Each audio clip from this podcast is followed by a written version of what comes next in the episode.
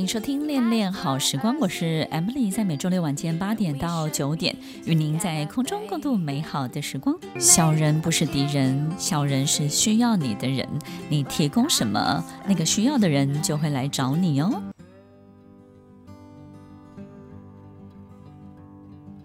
欢迎收听《恋恋好时光》，我是 Emily，在每周六晚间八点到九点，与您在空中共度美好的时光。但凡在我们周围围绕的人，就是两种人，一种是物以类聚，这是跟我们很像的人，对不对？我相信所有听众朋友都非常的同意。那另外一种人呢，就是供需关系成立的人，也就是呢，其实我们提供了他们需要的东西，所以呢，也提供了他们合理存在在我们周围的一个必备的条件的环境。所以，听众朋友，其实有时候我们要改变的不是他的需求，我们要改变的是我们提供的东西。但是，如果你没有办法改变的时候，你就要告诉自己，你可能必须要比你现在认为的优秀还要再更优秀一点。小人像什么呢？小人像藤蔓，对不对呢？就像一棵大树，这个大树呢，在生长的过程当中。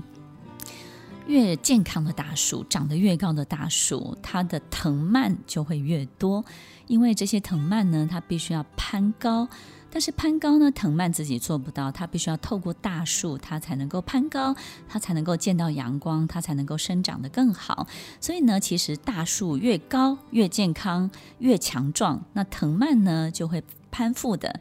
就会越粘着度就会越高，所以听众朋友，其实有时候我们要去消除这个藤蔓，其实呢是不容易的，它就必须要攀附在我们身上，然后去他想去的地方，你说是不是呢？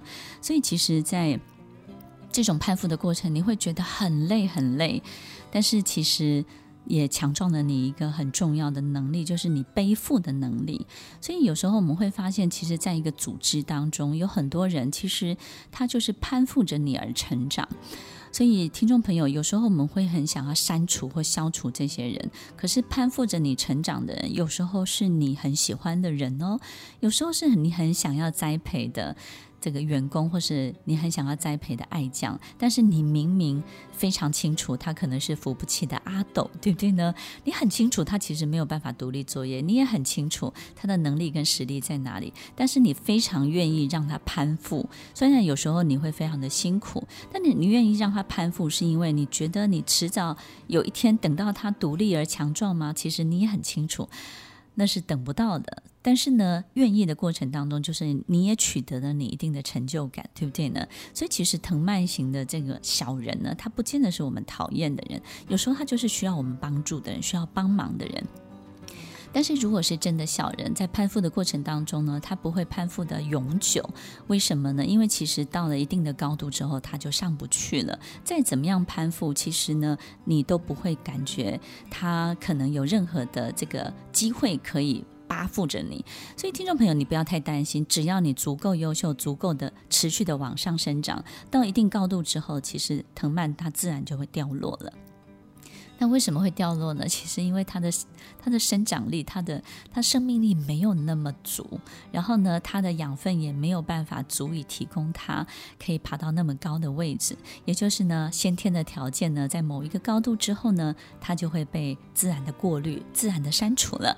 所以，听众朋友有一个很重要的关键，不知道各位有没有听到呢？如果你遇到藤蔓型的人，你就必须要够高。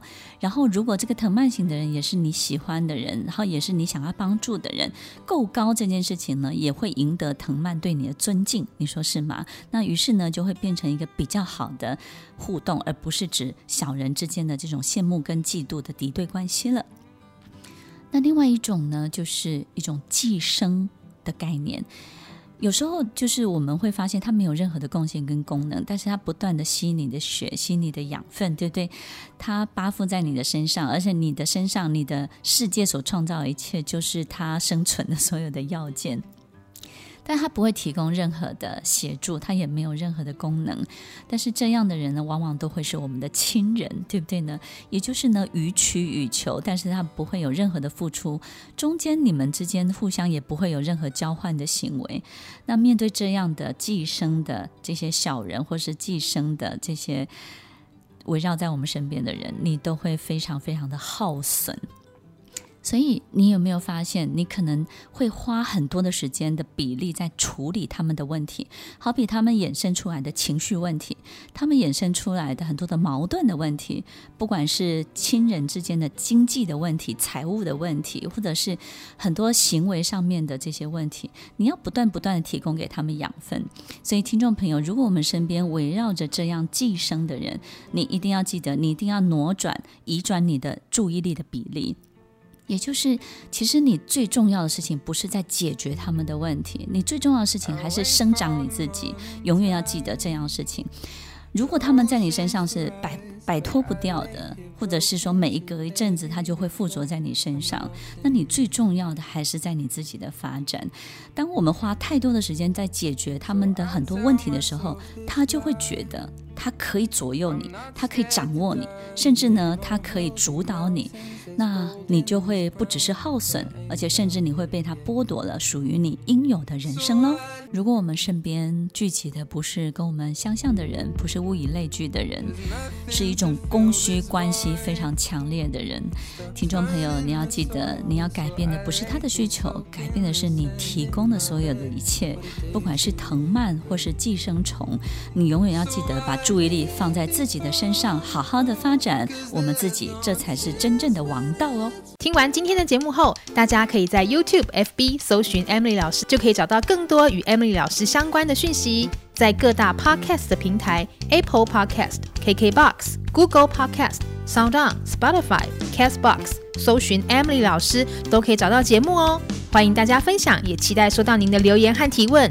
我们下次见，拜拜。